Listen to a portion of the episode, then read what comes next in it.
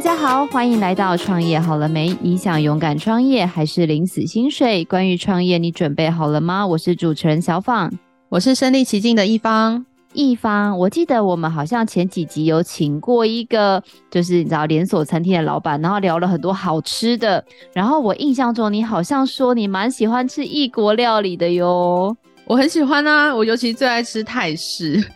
只要能够选择餐厅，想要吃什么，我就会选择泰式。那你还有吃过什么比较特别地方的料理吗？特别地方哦，我好像真的就独爱泰式，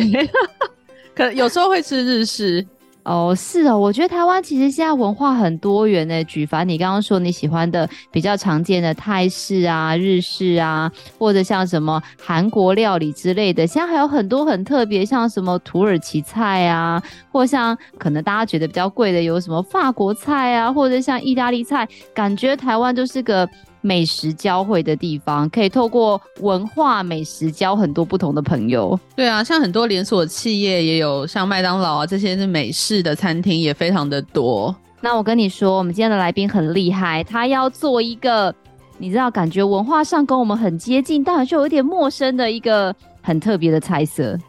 是什么菜色呢？我跟你说，我们今天请到的是我们的跨界料理人新疆。办桌的发起人厉害了吧？新疆菜耶！新疆哇，没吃过，没吃过。那我们赶快来听听我们今天来宾怎么说料理。我们欢迎我们的跨界料理人，也是我们新疆半桌的发起人。我们欢迎木子鹏老师，欢迎老师。Hello，两位好。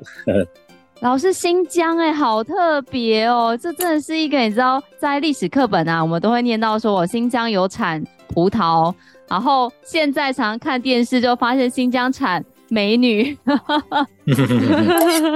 可不可以让跟老师聊聊我们这个很特别的这个新疆半桌是怎么来的呀？非常的想要听老师的分享。好的，好的，好的。那其实新疆半桌是我最近一直在台湾推的一个活动，大概做了有两个月左右的时间吧。简单介绍一下我的背景好了，我自己以前在台湾大概。呃，六七年的时间吧，我是因为结婚爱情，我就嫁来台湾了。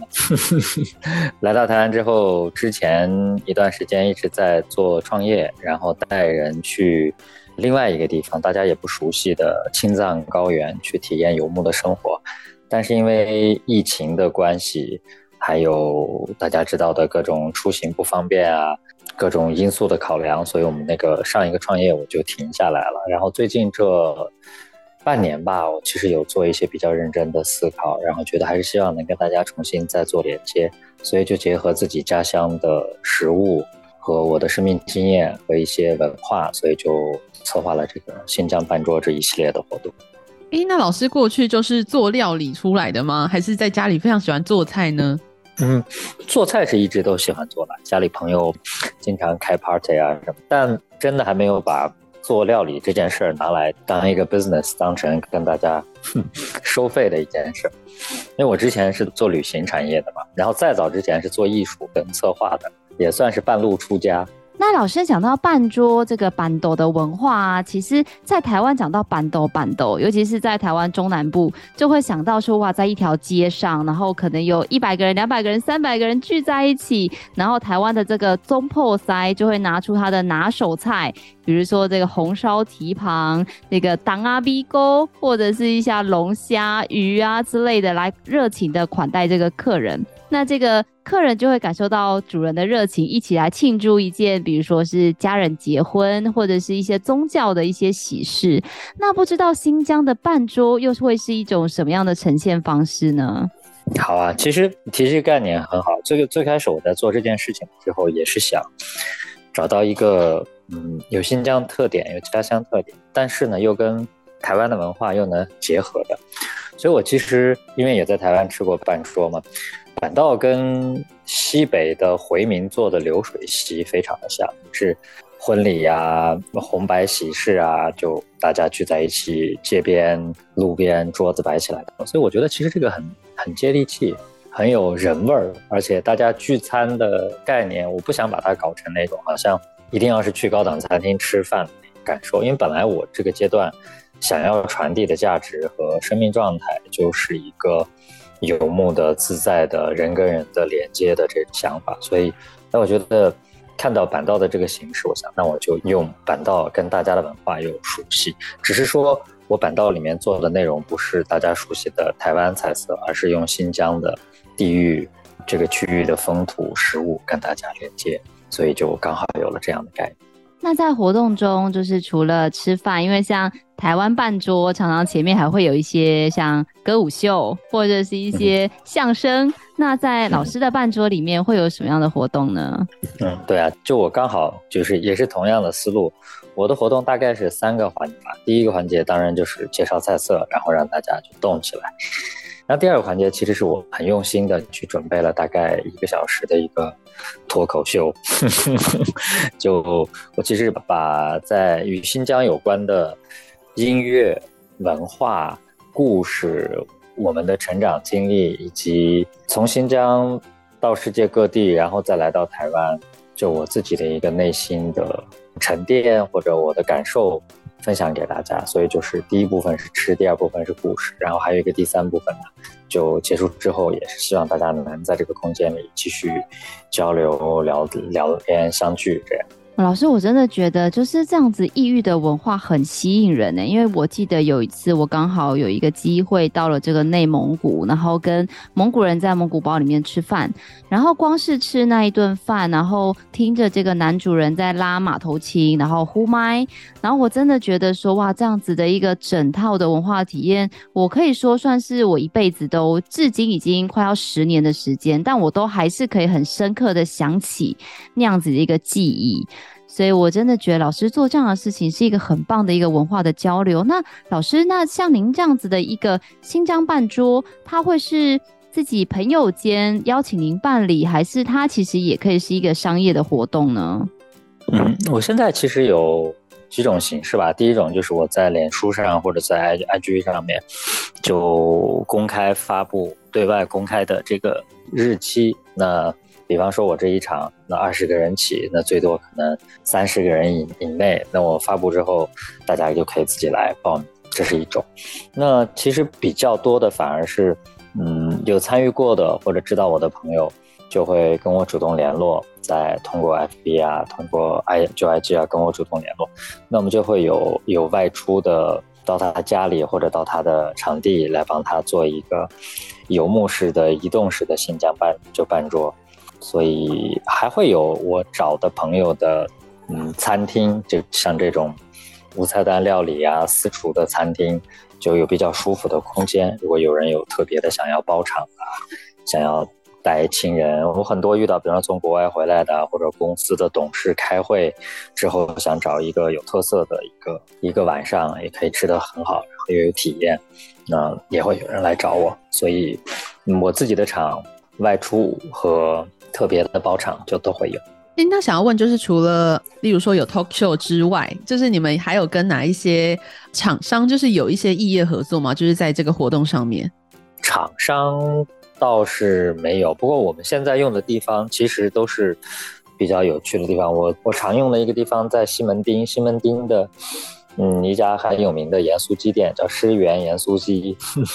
然后其实是他二楼的仓库啦，然后没有再怎么用。然后我们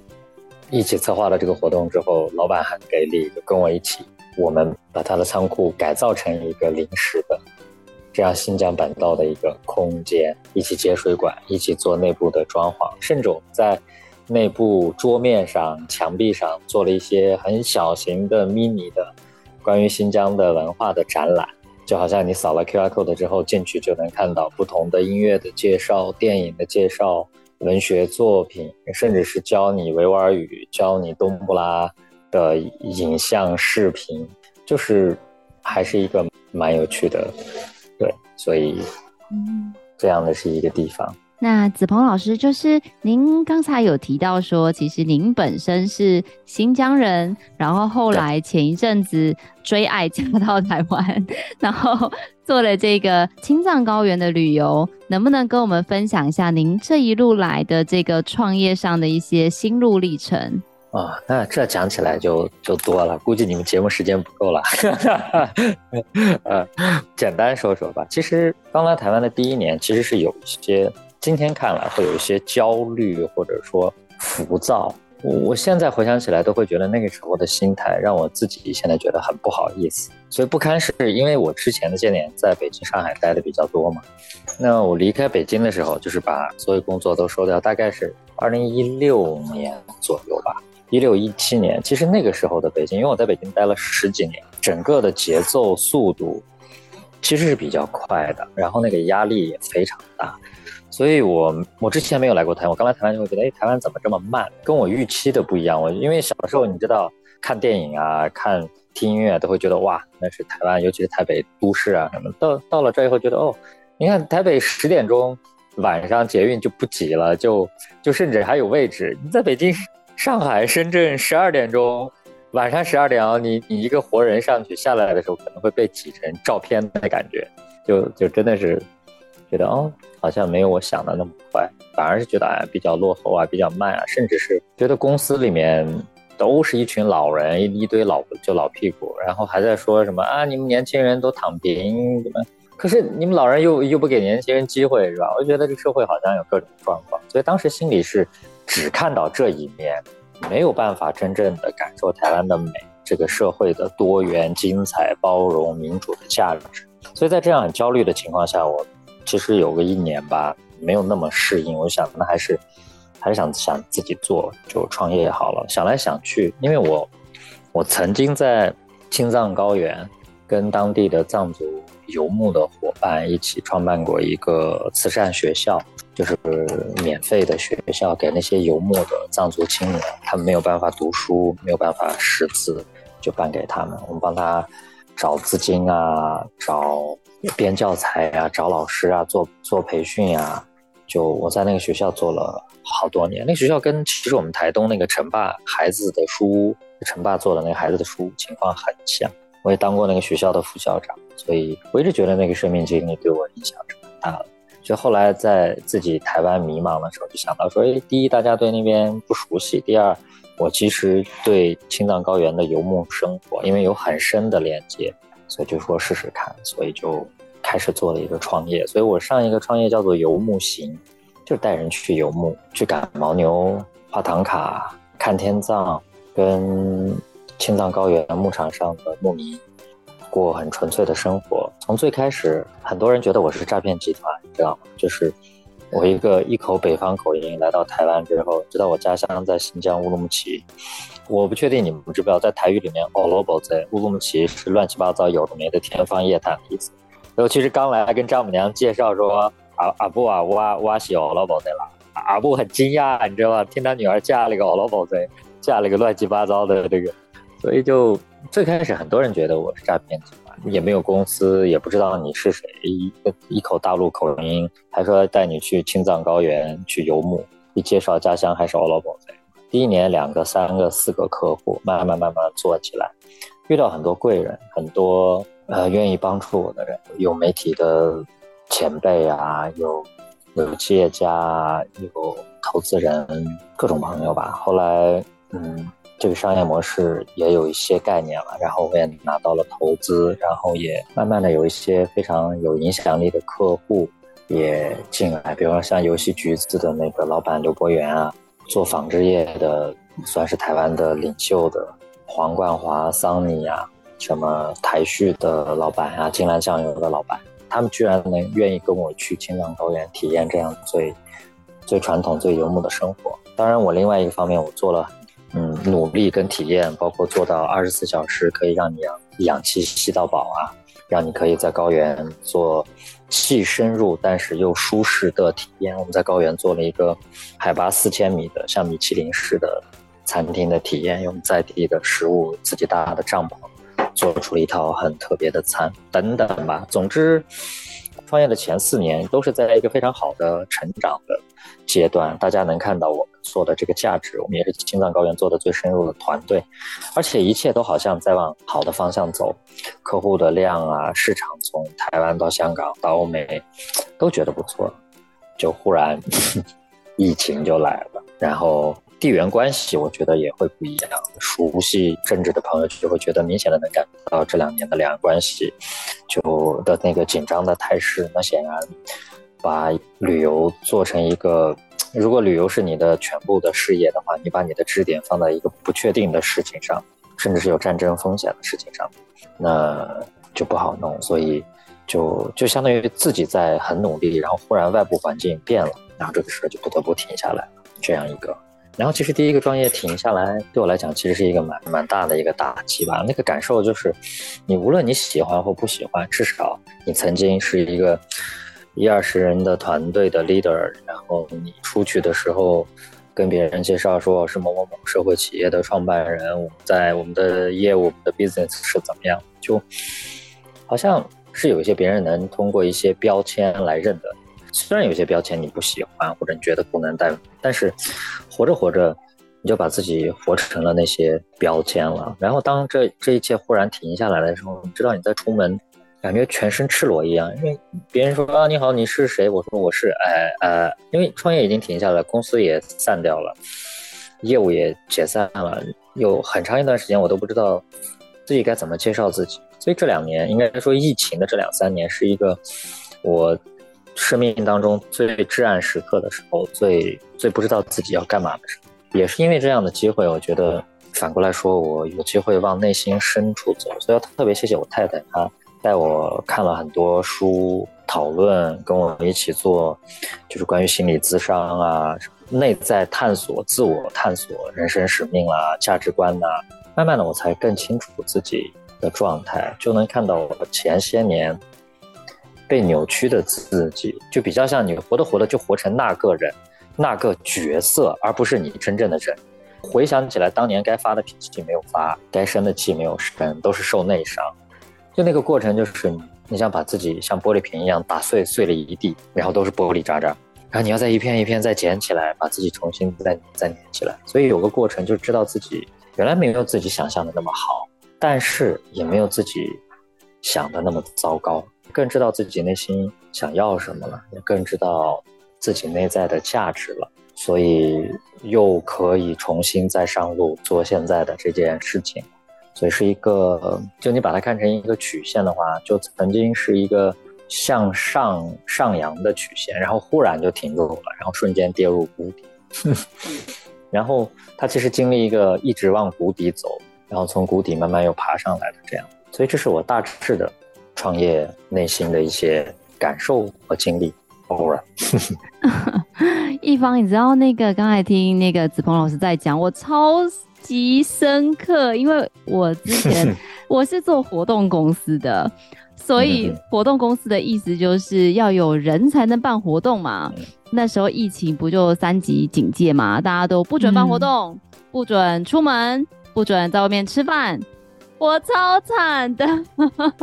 天哪，完完全全可以理解老师说的，所以那时候也是因为这样子啊，就我就开始转型做商品，就不能现场吃，总可以带回家，那我就开始做了这个 podcast，就是好吧，反正现在时间超级无敌多，在家里发呆，然后想说天哪，每天公司都在烧钱，那不如找点事做。所以听老师讲这个历程，我真的觉得哇，听得很有共感哈。对，超级能够共情的。对，谢谢。对，那我真的觉得老师很厉害耶。我觉得，因为毕竟可能也是同业，很多朋友都遇到这样的问题，然后也是很多。同业面临旅馆卖掉啊，然后公司重整啊，破产很多等等等。那老师，您这样子在重新再来的这个过程中，就是您对于现在这个新疆半桌未来的发展，因为我听说啦，你有很多跟这个很精彩的，比如说跟酒商啊、茶商合作的一些经验，可不可以跟我们分享一些这些很精彩的一些故事？哦，对你，你说到这个，我还要真要提一个，刚才忘了讲。我其实中间，因为我们新疆半桌会有除了吃之外，把整个场景搬过来，所以就会有喝茶。那种比方说在新疆的茶馆，那个以前我们小的时候的那个餐厅。你一进去，那个很热闹，就跟，我们应该怎么讲？waiter 服务员就跟火锅说：“哎，糖浆，茶一把嘛，就是有没有喝的茶？”他就喂，好的，八八八八八，就有有有，然后就拿一个热热的水壶过来一大碗，然后给你沏茶。就是你不管你吃什么，先进到店，一碗热热的茶，那个感受是非常的暖心，跟那个气场很有趣。所以我最开始也想把整个不光是吃了这种体验、这种感受，从进来倒热茶的这个概念带进来，所以就有了当时跟台湾的一个做这个西兰红茶的朋友，然后就合作，他叫小草人木馆，其实就是小茶馆，他把那个茶字拆开就是小草人木馆，然后跟他他来赞助我一些活动用的茶，然后也是非常非常好的在地的茶叶，我们就把这个。这个状态复刻下来，其实我新疆办桌的第一道菜其实就是这个，有特别挑选的花纹的壶，然后小花碗，呃，这种民族的小花碗，所以进来你用你用碗倒着热热的茶，然后我来跟大家讲这个故事，带入这个场就场景，所以我觉得这个是蛮有意思的一个合作了，这个要提。对，然后回到你刚才的问题，说未来想要怎么走？其实讲真心话，做进来的话，就会发现选择很多，我反而需要静下心想一想。为什么这么讲呢？因为我之前是做旅行业的嘛，旅行相对来讲，你要交付一个产品，一个体验，就包括你说在做活动、策划活动。也好，你要交付一个体验，其实有特别多的环节需要去完善。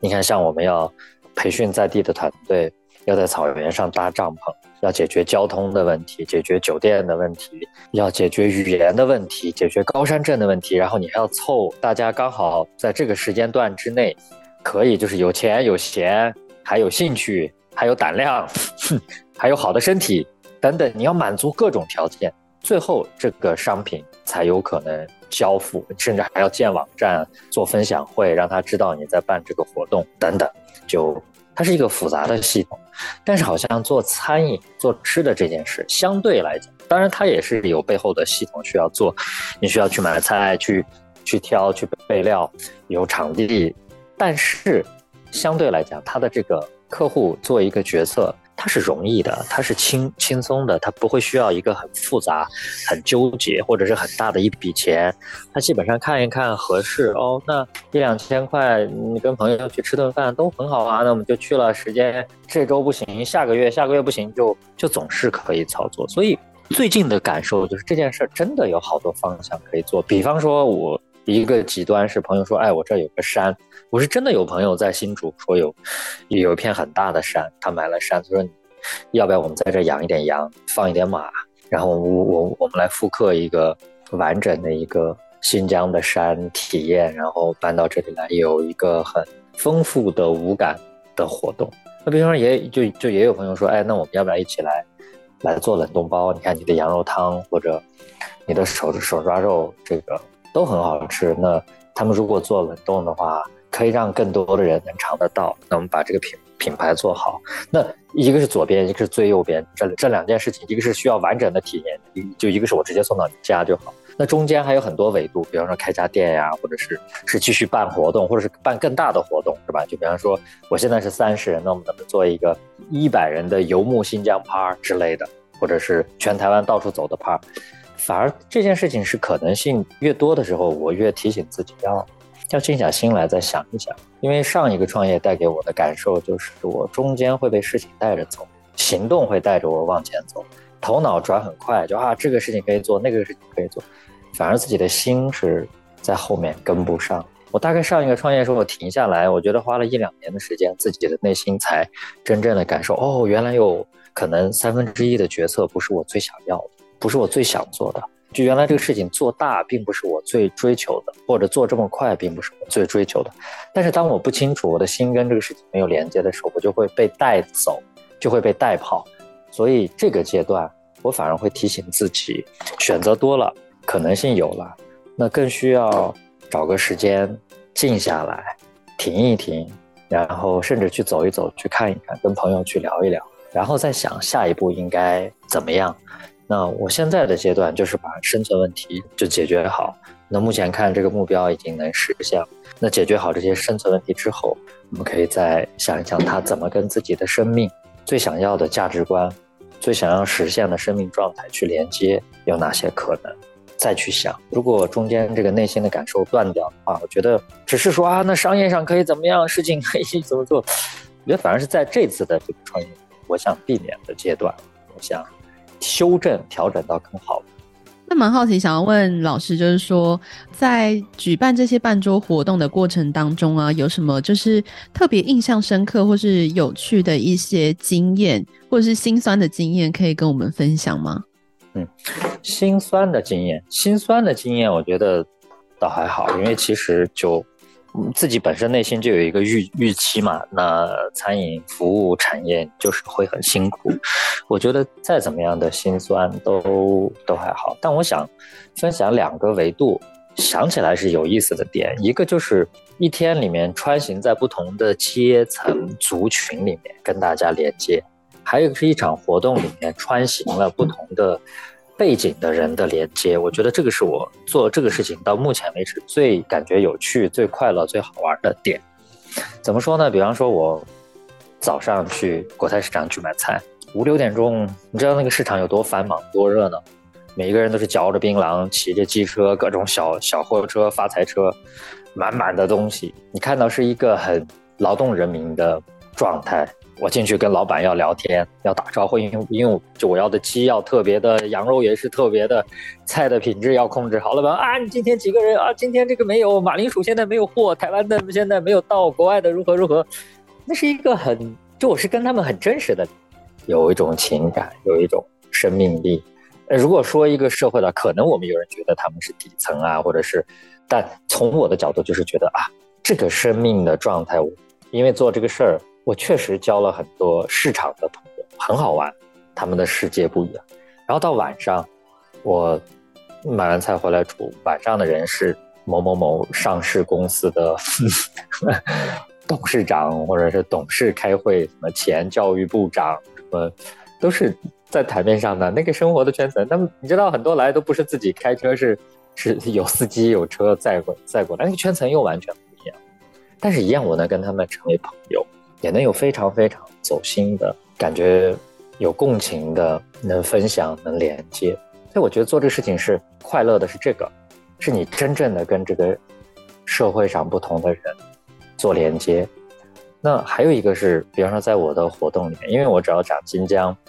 那大家就会好奇新疆的风土人情，甚至是新疆的这些年的。政治议题呀、啊，民族议题呀、啊，会不会有冲突啊之类的？有的人知道，有的人不知道，有的人会是比较偏蓝色，有的人比较偏绿色，就大家的这个背景肯定不一样，所以大家的问题肯定就不一样。其实，在现实生活里面会出现的情况是，特别特别绿和特别特别蓝的朋友，他们可能在议题层面没有办法好好交流，甚至会有的会对骂，是就觉得这个人真的是，对吧？但是。开心的是，在我的活动上面，我可以用这样一个议题跟不同的立场的人去对话。无论你是蓝的发红，还是你绿的觉得就是你只要说中国来的，我就不愿跟你聊天，就都会有了，真的都会有。如果不是这个场，我觉得也很难跟这些有习就是有有很很确定的习惯背景人去聊天。但是。活动里面聊着聊着，因为我是讲故事，我不是讲道理，所以通过这些故事，大家能真的跟故事里面的人连接起来。最后你会发现，无论他的立场是哪一边，我们能够通过这些故事穿越到他底下的那个价值观。其实无论很蓝的、很绿的人，他可能都希望是这个社会好，他都希望。这个是和平的，没有战争的，或者是要自由的，但是只是每个人的信息环境不一样，他周围的圈层不一样，所以他做出的判断。所以当你穿越了这些信息到价值观的时候，你会发现大家又连起来，是真的连起来了，是真的有共感，而且能彼此说话，能交流。哦，有的人会问，原来新疆真的有集中营哦？那有的人会来问，哦，原来中国大陆的情况还真的跟我想的不一样。就哎，你会发现。这个过程是极有趣的，所以这个是到目前为止我做这件事情，我也觉得最大的动力和最想分享给大家的点。Over。老师，那听到您讲这个啊，其实我记得在之前跟您聊天的时候有讨论到一个议题，就是我那时候我记得问你说，哎，怎么会想要从旅游转到美食？然后我记得那时候你是跟我说，你觉得民以食为天，食物是一个大家很容易理解的方式，就像您刚才说的，它可以让很多人变得容易做朋友。那但是你也说，反过来很容易被定型，说好像你就是一个料理人。那你是怎么样看待自己这样子的一个多重身份？然后怎么样让自己的定位变得更清晰呢？嗯哼，这也是一个蛮好的问题。其实这个问题我没有答案，我只能说也是在探索。因为人都是有一个比较习惯性的一个思维。比方说，我们这个活动宣传出来之后，有很多朋友就觉得啊，我中文我没吃过新疆菜，我要去吃新新疆菜。当然，这个事情我不能说他错，是没是没问题的，只是它不完整，它不全面。因为就我的价值观和我想要传递的东西是。一个更完整的文化体验，包含了食物，包含了音乐，包含了故事，包含了互动跟连接，所以我更像一个展览，一个互动的展览，可以吃、可以听、可以玩的展览。所以对我内心来来讲，无论是从旅行到现在的餐饮业，我本质上我的擅长是创造场景、创造体验、创造的是有趣的 experience。然后你来，你用你的身体五感。去在这个环境里面有一个有趣的 experience 啊，最后你的内心有一个以前没有想过的有趣的感就感受，这个是是我擅就擅长，所以在这个过程当中就需要我努力的希望把这个事情完整的传递给大家。那但是有人还还还是觉得我就是来吃饭，就这个就我越来越能接受，但是我还是需要跟大家去沟通。我希望大家知道，除了餐之外，更有完整的。可以让内心去连接的点，但有趣的是，虽然很多人他给我的标签就是啊，这是一个店，然后他来了之后，哎，你们这个餐厅好像没开门，没有牌子，或者是哎，你们这没有服务员嘛？就就慢慢的哦，我会跟他讲啊，然后去跟他沟通，可能进行到一半哦，他越来越能体会哦，甚至哎。我们这边煮完那个新新疆办桌那个活动，那最后还需要自己帮忙洗盘子，把自己的盘子都洗掉。我最开始也觉得，哎呀，到底行不行啊？就因为没有办餐，还要自己去洗盘子，你知道吧？但最后我觉得大家很开心，因为他们觉得自己参与的是一个有趣的活动，然后也认识了有趣的人，听到了有趣的故事。我觉得台湾社会还是挺有趣，就是它是多元的，而且是包容。呃，我也是。不确定这个能不能走得通的情况下，反正大胆往前做，然后也会发现，虽然带着一些偏见或者说不确定，呃，带着标签来接触，但总体来讲，大家内心都是蛮开放的，然后来的人的价值观也都蛮对的。最后经过这样的互动的体验，从结果上来讲，我觉得绝大部分都会很满意，而且也达到了我们最初说的那个，所以这个还挺有趣的。哎，那老师就是对你来说啊，就是做这一行体验相关的一个经济，呃，你会觉得说想要入行的人，呃，需要具备什么样的能力吗？以及说，就是你认为在做这样的服务有什么样比较辛苦的地方，可以跟我们分享？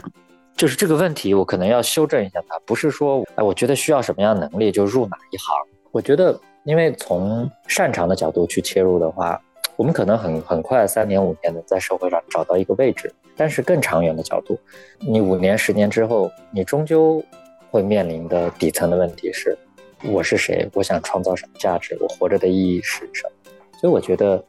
始终要问自己的 passion 在哪里。哪怕你现在不是最有 passion 的工作，但是不要忘记，然后要别让它熄灭。所以我觉得内在的热情。自己想要做的东西，然后看看需求。我说的需求是从更长远的角度看一看这个世界的变化，你的产业的底层逻辑。我觉得这两个把握好，基本上哪一个产业都好，它不存在。我我就我的角度，那个擅长什么，不擅长什么，那只是技术问题。就就你你可以学，可以调整。反正我觉得从思维上。要要有这样的思考，然后从内心要有这样的准备。那另外一个就是，我从早年的艺术管理、活动策划，到后来的你说旅行产业，再到现在的餐饮服务，我觉得本质上不会有任何一个产业是轻松的。如果还是一种说啊，我就找一个机会跳进去，然后就可以这种一劳永逸的话，可能我觉得在哪儿都没办法长久。应该是实实在在的准备好吃苦耐劳这样的精神是很重要，然后慢慢的往前走，一点一点保持自己的热情。最终一定会有机会的，我觉得。老师，那个我可不可以问一下？因为刚才你有听到啊，就是你有两种，不管是企业可以邀请您，或者是像我，如果跟一方想要吃的话，当然，我们也可以在这个您的粉丝团上面来预定。对，但是如果说像比如说像很多的企业要尾牙啊，或者是春酒，甚至是一些同学会，如果呢想要克制这一种私厨的料理，老师有没有比较建议应该要几个人以上，或者是规划多少的预算以上，会比较适合来安排这样子一个私厨的新疆料理体验呢？了解，我给一个很大概的数字，就是如果是外出的话，一场活动大概在两千以内吧，就是可能一千五到两千左右一位，然后人数的话大概二十上下就差不多，这是一个基本的范围了，因为你把食材扣掉。你有需要时间？你说我之前在高雄，在花莲办，那其实来就来回要三四天，因为你要提前去准备，那个羊汤要煮很久，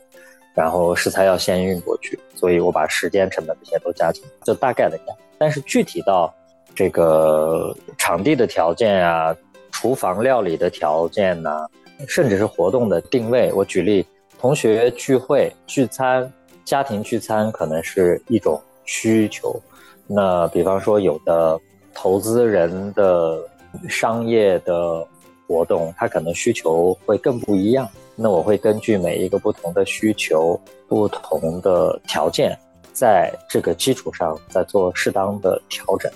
那节目的最后有一个就是私心的问题，想要请教一下子鹏老师，因为您是我们来宾里面很少数访问到这种，呃，虽然台湾跟中国挺接近的，但是毕竟还是有些跨文化，我自己认为啦。但因为像现在全球化嘛，世界村，所以很多人都会来进行这种跨文化的工作。那老师，您身为一个这个很标准的跨文化的工作者，对于现在这样子想法的一些伙伴或者是听众，有没有什么样的建议呢？嗯，跨文化工作室，我我我觉得还是回到两个吧。第一个就是你的 passion，就是如果你对文化这个事情你敏感，你有感受力，你有热情，我觉得就好了呀。就就你一定能找到你的位置。所以只是你要确定你的内心是不是真的想要干这件事儿，这个是一个。第二个，我觉得刚才你在聊全球化吧，我觉得其实。现在还是全球化，只是去中国的全球化，或者是中国在玩自己的全球化。无论我我们从政治上，从这个商业上怎么去看，你最后回来就是，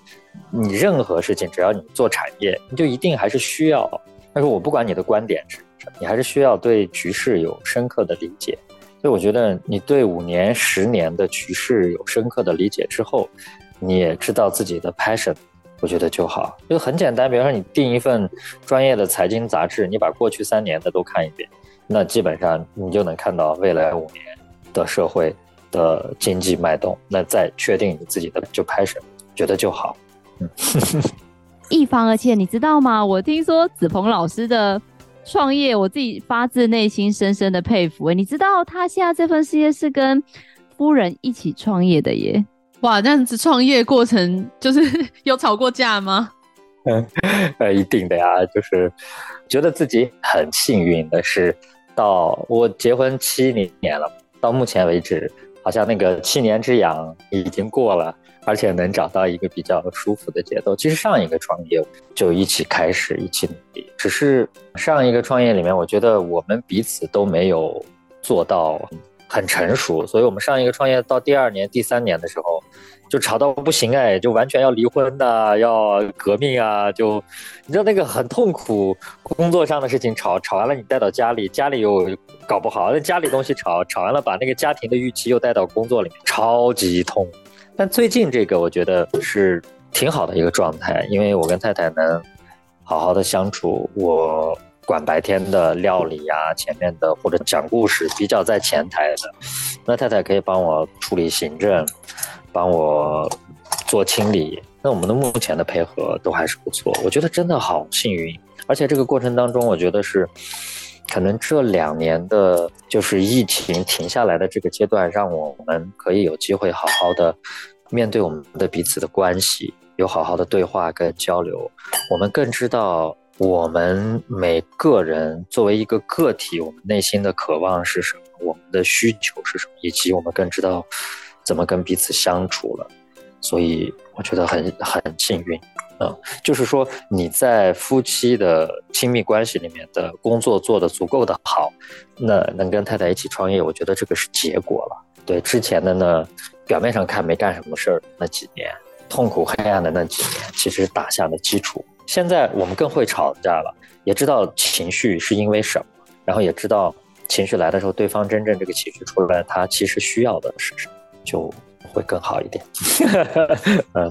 一方，我觉得今天的那个访问啊，让我受很多感触哎，就是不管是前面就是老师讲的那个疫情很有共鸣啊，包括我觉得很多的人生故事都好精彩哦。就是最近很少听到来宾讲了这么多自己，不管在创业上啊，或者在婚姻上啊，或者在客人相处上，甚至连菜市场买菜上很多的心路历程，我觉得。这是近期真的很难得听到这种很，就是我觉得对人生很有启发的访问。对啊，像我今天画的重点就是老师有讲到，必须要找到说，呃，这个世界需要什么，以及说我是谁，我想创造什么。这其实对我很大的启发，可以让我们去思考说，我们真正想要创造什么样的影响力，然后带给这个社会。对啊，真的非常感谢我们今天邀请到我们新疆半桌的发起人木子鹏老师。那大家如果对于这个新疆半桌的整个体验的这个流程有兴趣的话呢，我们也会把老师的联络资讯放在下方资讯栏。大家如果想要，享受一下我们这个游牧民族不一样的生活的氛围，或者是跟我们的木子鹏老师聊聊他更多关于人生的故事，亦或者是你有很棒的活动想要跟我们的子鹏老师做结合的话，都非常欢迎来联系我们的子鹏老师。那当然，如果你喜欢我们的节目，也别忘了给我们五星好评加分享哦。创业好了没？我们下次见喽，拜拜，拜拜，谢谢，拜拜。